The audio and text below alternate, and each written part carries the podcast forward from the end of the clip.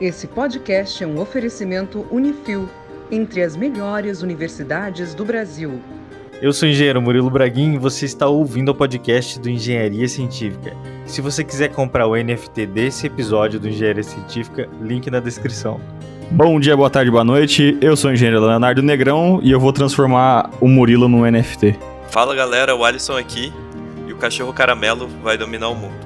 Eu sou o Arquimedes Luciano. Tô aqui para te lembrar que nesse podcast vai ter uma super oferta de um NFT de cachorro caramelo. Esse é o terceiro e último podcast da trilogia das moedas. Hoje falaremos sobre NFT.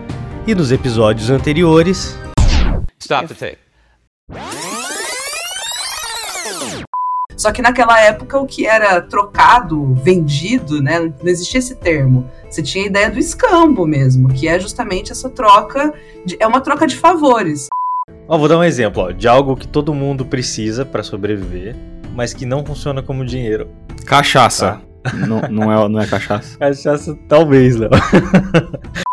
Eu acho que esse é um dos principais diferenciais do Bitcoin para as outras, assim. Pega, ele não tem uma pessoa que traria essa vulnerabilidade que nem o Alisson falou. Acho que a grande vantagem das criptomoedas é o processo descentralizado, onde você acaba tendo a liberdade de fazer a transferência direta, né?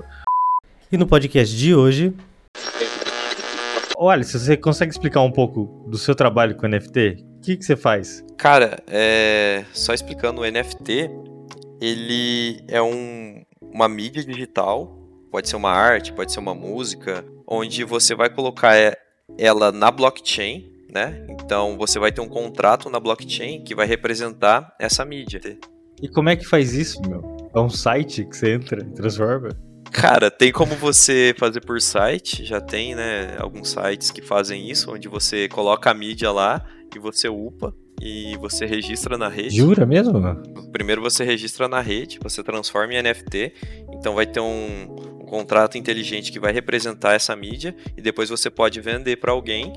Só essa pessoa vai ter acesso, vai ser o dono, né, do, desse contrato. Então ela pode fazer o que quiser com ele, daí no caso. Vender, guardar como colecionador, enfim. E daí é, você tem uma empresa que faz isso, é isso, Alisson? Ou é um projeto dedicado aos cachorros caramelos? Cara, no momento a gente tá com esse projeto mais dedicado, porém a gente já está estruturando alguns tipos de, não diria serviços, mas um, um processo assim, né, de como fazer isso de uma forma mais simplificada, porque como é, é muita informaçãozinha assim, tem que é, é, é, algo novo, né? Então tem alguns processos que você erra para você fazer certo depois, e, mas é possível transformar isso em serviço. Logo vai ter. Tem muito lá fora já, mas aqui no Brasil ainda é bem recente. Então isso garante principalmente os direitos autorais de quem possui essa mídia, de quem criou e de quem está comprando, certo? Aí o que a gente faz lá com a coleção de NFTs, basicamente a gente colocou uma coleção de 10 mil NFTs de artes digitais de cachorro caramelo e a gente vende esses NFTs por Ethereum e parte das vendas a gente ajuda instituições que ajudam animais abandonados. Então, é mais ou menos isso. Que fantástico. Viu só? Que fantástico. Adorei. Não é só por, por diversão, né, Alisson? Não, cara, a gente. Ah, é massa pra caramba, eu gosto muito desse assunto. E a gente conseguir ajudar também, né? Ter um propósito maior, eu acho que é o que mais motiva. É, e você consegue misturar tecnologia, né, tipo, coisas inovadoras com parte de ajudar também. E, pô, e é um trabalho, né, cara? É algo que, que te, te recompensa também, né? Recompensa, sim. Principalmente agora, né, que o, o Neymar comprou lá o Bored Ape dele, o NFT, então o mercado deu um, um boom ali alguns, algumas semanas atrás. Então... É, é que eu, eu comentei, né, Fê, assim, tem, tem objetivos diferentes, né? O Bitcoin ali, ele meio que nasce para querer né, ser uma talvez nem moeda, né? algo que guarde valor, que talvez no futuro não seja tão volátil quanto é hoje, né? Seja tipo um, um ouro da vida. O ouro ele não, ele não oscila tanto assim, né, a cotação dele, ele já está numa parte mais estável, mas ele é um, um ativo de segurança para você guardar valor mesmo, para você ter ali de segurança. E talvez o Bitcoin tá, tá querendo ser nessa, nesse sentido assim, de guardar o valor e, né, a longo prazo. Já o Ethereum já é outra, outra história. Objetivos totalmente diferentes, fazer contratos digitais. Daria pra gente botar contratos automatizados, né? Tem outras coisas que daria para fazer, né? O NFT é o futuro da moeda, é isso. Cara, eu acho que não só de moeda, mas de todas a, toda forma de automatização de transações, sabe? Porque hoje você consegue transformar, acho que praticamente qualquer coisa em NFT. Então, é como se fosse um cartório na rede blockchain, né? no cartório virtual. Puta que a gente vai acabar com o cartório, Murilo. Ai, que delícia! O Alisson, eu acho o que eu acho fantástico do primeiro parabéns pelo projeto. Obrigado. Porque realmente ter propósito é tudo. É, mas o que eu acho fantástico também no NFT é porque assim é uma maneira de você tornar único algo que é digital, que a gente de certa forma está tão acostumado a fazer um Ctrl C, Ctrl V e aí você sabe qual é o Ctrl C original, né? Exatamente, cara. Isso aí é muito, muito massa. Porque na internet, cara, antes do, da blockchain você poderia pegar uma imagem, copiar de um computador para o outro e ela se duplicaria até o infinito, né? Mas agora você sabe quem exatamente é o dono, por onde essa imagem já, já passou na mão de quem, né, no caso. Não, fantástico, fantástico. Eu sempre fico pensando no, nesses aspectos de como a gente consegue de certa forma, acho que a, a palavra toda, é, o conceito de trust, né, o conceito de confiança foi, foi a, talvez a mais falado nesse episódio, porque realmente a moeda e as ações elas estão associadas muito a isso, né, a, no que você pode confiar. E o NFT cria essa ideia de confiança para o digital, que é tão de certa forma era tão visto como efêmero, né? Ah, quem tirou essa foto? Quem foi o primeiro? Quem foi o primeiro a escrever isso? Quem foi o primeiro a desenhar? É, então, é, eu vejo assim que é fantástico pensar, por exemplo, em, em códigos, como converter trechos de códigos em NFT, Sim. que são sei lá, né? Eu adoro, eu adoro guardar códigos. Eu tenho uma conta no GitHub só de código que eu acho bonito, tipo o Luminari, né? Que é o código que controlava a, a nave que foi para a Lua, né? Caraca. Então. Não sabia. É, porque, assim, teve um. Teve alguém que.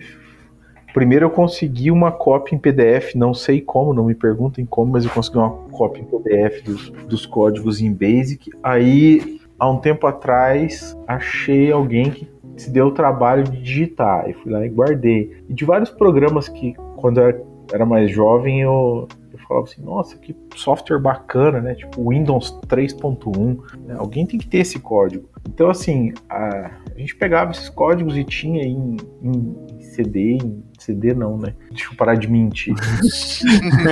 é, em disquete, né? Disquetão em disquetão, né? Aqueles de. Eu cheguei a usar os de 8 polegadas, mas eh, o Windows era no 5, no, no de 5 e 1 quarto, no de 5 e 1 quarto e no de 3 meias também, né? É, então eram códigos que assim, a gente, ah, sei lá, você jogava alguns jogos, pô, já imaginou agora você ter e falar assim, putz, esse aqui foi escrito pelo fulano de tal lá na EA, quando ele terminou né? Esse aqui é o código original de tal jogo. Pô, você, é fantástico pensar nisso. E como capitalizar com isso. Muito bacana. Bom, eu apostaria que no futuro a gente vai. Porque a gente vai começar a fazer escambo de NFT, né?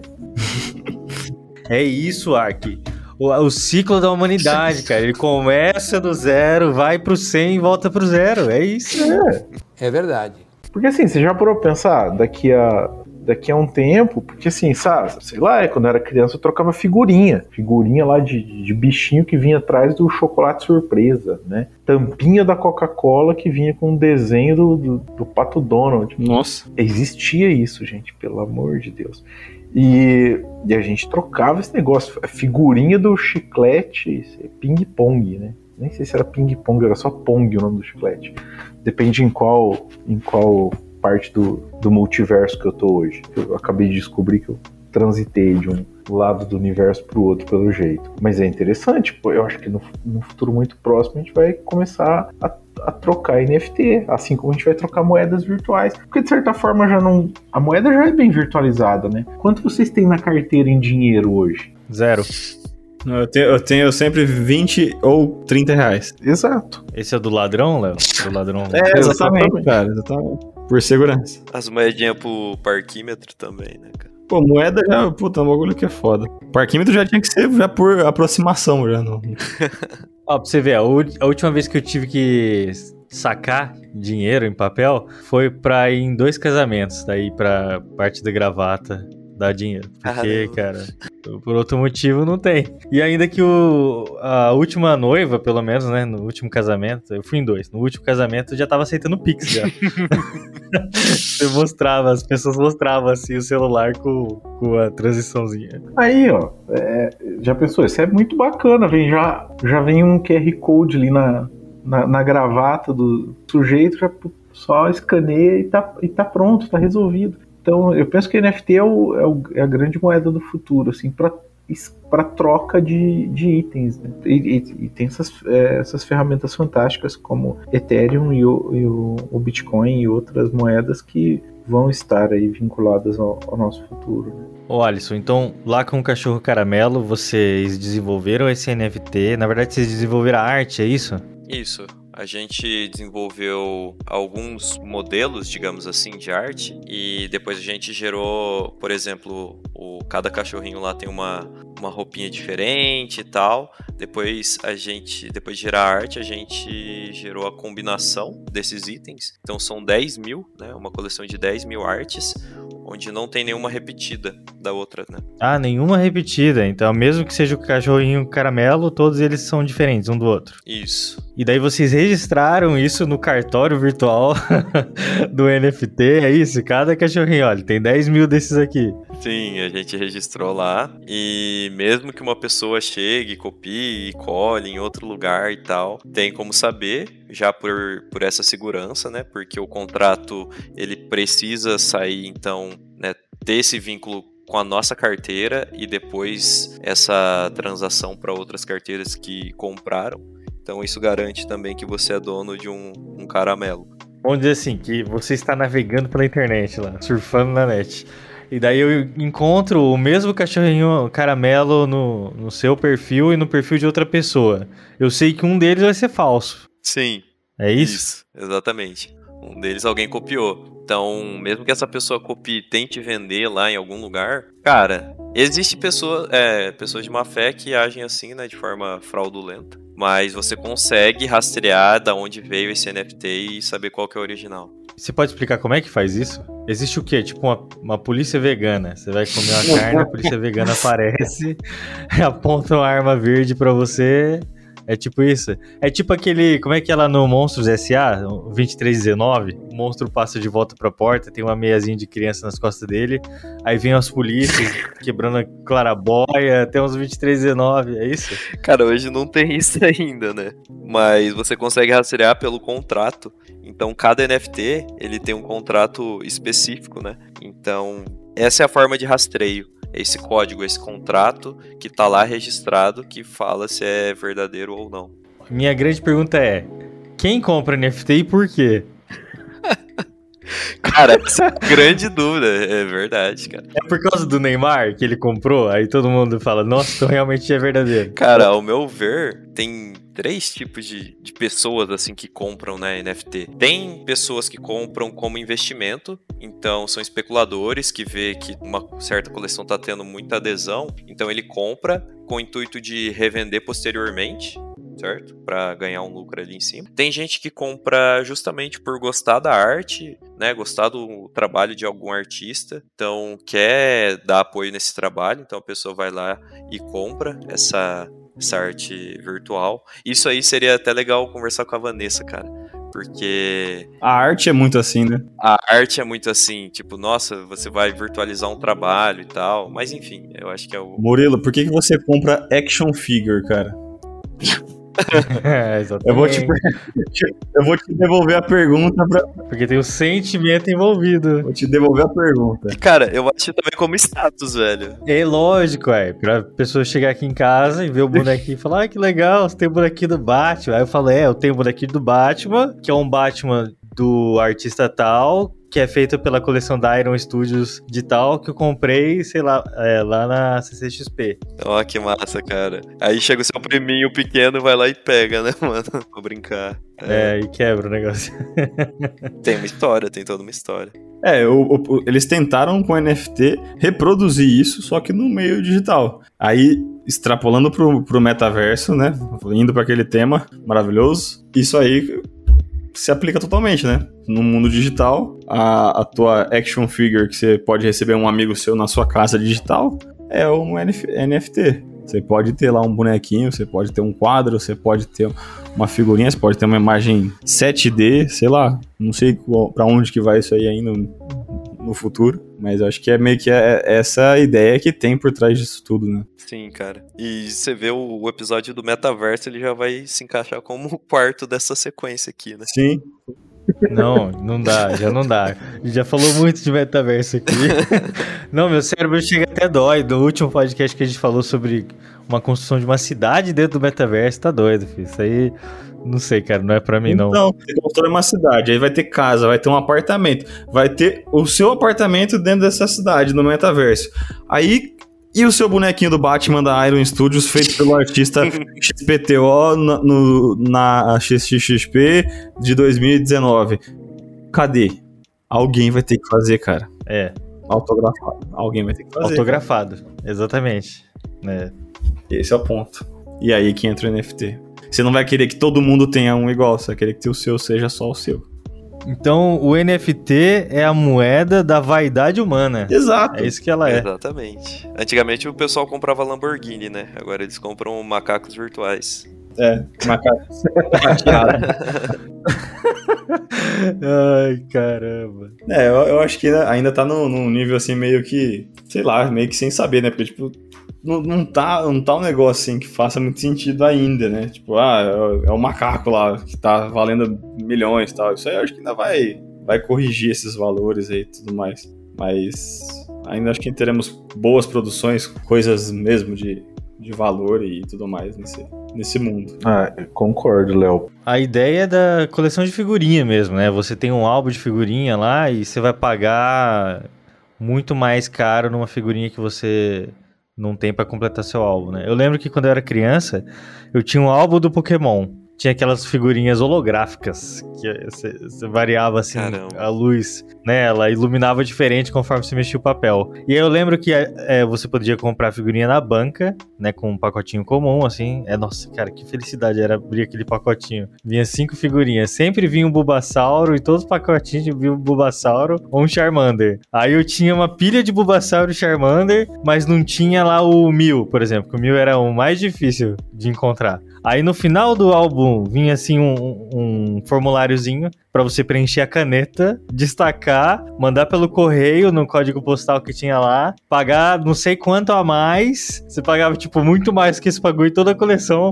para vir pelo correio a cartinha do mil, assim, para você completar sua coleção, sabe? Então acho que o NFT é meio isso, né? Cara, na- tem isso também, tem muito disso, de você ter um mais raro e ele vai valer mais, né? Mas também tem muita questão de utilidade que eles estão dando pros tokens, né? Então, por exemplo, você compra um, um Ape, você não tem só a foto de um, de um macaco ali. Você, você tem acesso a uma festa, a uma festa milionária, assim, muito massa, com networking, que você vai ter lá o, o Neymar e o Justin Bieber e outras pessoas famosas que podem ir nessa festa.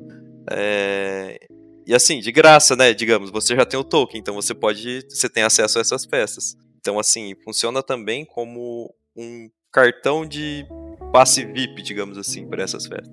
Então tem uma ti- utilidade também. Ah, então quando você atrela alguma coisa a mais, Isso. você passa a ter muita exclusividade. Isso. É tipo você, no filme lá do Fantástica Fábrica de Chocolate, você encontrar o bilhete É. dourado pra ir pra fábrica, né? É tipo isso. Então, ó, ouvintes, você aí do futuro que vai comprar um NFT do Engenharia Científica, dos podcasts aqui, você vai ter acesso exclusivo à festa do Engenharia Científica, festa VIP, tá? Só vai poder ir quem tem NFT. Cara, isso é muito da hora. A gente não vai nem divulgar o local da festa, só para quem tem NFT, então fiquem ligados aí. No próprio, no próprio NFT vai ter que decodificar uma, uma informação que vai dar o endereço da festa. Mas é, eu, eu penso que o NFT a gente ainda não tem. É meio que o smartphone na criação dele, né? É. Você não sabe ainda a função dele, para que, que vai servir. Se, se me perguntassem quando. Aliás, eu relutei muito para comprar um, um telefone celular porque eu ficava assim, por que, que eu preciso de, uma, de um equipamento para as pessoas falarem comigo a qualquer momento, né? A hora que quiserem falar comigo, liga na minha casa, eu vou estar em casa e, e atendo o bom e velho telefone fixo. E hoje, você vê, eu acho que o que para quem eu menos uso é para fazer uma ligação para alguém. Aliás, ligado de uma linha da, da parte da linha do telefone nem uso, né? Porque mais são videochamadas, então você acaba usando o propósito mudou completamente, né? É, chamada hoje em dia serve para você olhar pro celular, ver que tem alguém chamando, ignorar aquela ligação, depois ir lá no WhatsApp perguntar: Você me ligou? Bem Ou para ignorar a Claro querendo te oferecer um pacote de dados diferentes. Exato. E aí, qual que é o momento em que o NFT, sei lá, vai passar a valer para todo mundo, que vai ficar um negócio mais, não sei, comercial? Vocês acham que vai demorar para isso acontecer? Que momento que esse escambo vai entrar aí agindo? Ou já existe? Sinceramente, eu não faço ideia, cara. O Neymar já vendeu o grilo dele para alguém? Cara, tem. Essas transações são feitas a todo momento. Tem gente que compra agora para vender logo em seguida, porque vai ser um, um ativo bem escasso, né? Não só a utilidade de festa, mas tem outras também, né? Então, por exemplo, é, recentemente lançaram a, a, empresa que detém os direitos do Bored Ape lançou um meta, tá lançando um metaverso e eles começaram a vender terras dentro desse metaverso. Só que só pode comprar se você tiver um macaco. Então começa a agregar outras coisas dentro disso que a tendência é que não venda, entendeu? Mas pode ser usado sim, cara. Eu Ai, agora eu tô entendendo onde vai chegar isso aí, viu? Agora estou entendendo. Isso aí é Elysium. Cara, só vai poder ir pra Elysium quem tem o, o macaco. O board isso aí vai segregar muito a sociedade, não vai? Bom, a sociedade já é assim, né? Na verdade, é como se estivesse comprando realmente um convite VIP. Exato, exato. Mas é por isso que acredito que as possibilidades vão se tornando semi-infinitas, né? Uhum. Que ainda, a gente não sabe ainda tudo o poder. É que nem o metaverso, que, nem a gente falou, né? A gente não sabe ainda qual que é o potencial total do, da, da tecnologia, sabe? A tecnologia tá. A gente tá vendo ela meio que nascer. Acho que a gente é privilegiado por isso, por estar tá vendo isso. E é meio que a gente não sabe pra, pra onde que vai, mas que vai para algum lugar vai. Pode ser que questão aí, pensando mais praticamente, né, no dia a dia, pode ser que a questão de cartórios eles desapareçam, não façam mais sentido, porque você pode registrar é, uma escritura de uma casa, um contrato, às vezes de trabalho no, dentro de, um, de uma blockchain. Então, assim, tem muitas coisas que podem começar a ser utilizado, né, essa tecnologia. É, assim, se me perguntassem em 1993 que o que eu estaria fazendo numa terça-feira em 2022 e eu diria que eu estava gravando um podcast usando um computador e a informação sendo transmitida por um navegador de internet, eu ia dizer que era que a pessoa estava maluca, porque eu usava um navegador chamado Lynx. Depois, ouvintes, procurem. É um navegador modo texto, é uma coisa linda. Não, não tem nem como eu dizer algo semelhante hoje. Eu não consigo pensar numa interface que. Lembram da interface DOS? Lembro. Sim era um pouco, é um pouco pré-arcaico. É um pouco antes do DOS. Né, num belo monitor verde fósforo. É tipo os sistemas bancários atuais? Parecia com aquilo, isso. Eu, eu, tra eu trabalhei em banco, Ark. Aí eu sei que por causa do, do, grande número de, de dados, eles usam ainda aquelas tela verde. Nossa, cara, que coisa, né? É, só que o meu monitor não é que ele. É, é o meu monitor, no caso, ele só era verde, né? só era verde. É, porque não tinha. É, era, ele era só verde e preto. Preto desligado e verde quando estava ativo. É, mas esse já foi meu segundo monitor, na verdade. O primeiro era uma TV mesmo. É, ainda tem esse computador aqui guardado. Funciona? Não, não. Eu, num acesso de raiva, eu arranquei as placas dele um dia e, e usei ele para outra coisa. Hoje ele é um espectrofotômetro excelente. Precisava de um gabinete e, e as placas estavam ali dentro. Então, mas assim, por isso eu penso que o NFT, não sei quando vai ser essa, essa mudança também, né? É difícil a gente pensar nisso, mas eu penso que ações como essa do Alisson tendem a agilizar esse processo, né? Porque você começa a ver que, ah, opa, mas tem esse item, mas eu posso ajudar esse, esse, a, esse propósito. Então tudo vai, vai concatenando para ter uma mudança mais ágil também, né? É, o, o, que eu, o que eu sinto é que, é que a gente, pelo menos eu não percebi, a gente saindo do, sei lá, do LG Chocolate, aquele primeiro celular. Eu tenho um aqui ainda, você quer esse, funciona. então, eu, mas para mim, assim, foi algo que, que foi meio que. Eu não sabia para onde que ia quando eu vi aquele celular que era touch. Mas eu não fazia ideia que a gente ia virar o que é hoje, sabe? Que eu ia pagar a conta e, e sei lá, ter, meu, ter minha carteira inteira, tudo num celular. Quando, quando eu tava vendo aquele telefone, eu achava que era só um negócio legal. E eu, eu, vejo o pessoal comprando macaquinhos de NFTs, eu, eu, sinto, eu tenho o mesmo sentimento, sabe? Que, que tipo, puta, negócio legal. Mas eu não sei para onde que vai isso, sabe? Eu não sei o, o que que vai ser isso no, daqui. Não é, eu acho que é pouco tempo. É, né, demorou Sim. 10 anos do LG Chocolate pro, pro, pro iPhone, sei lá.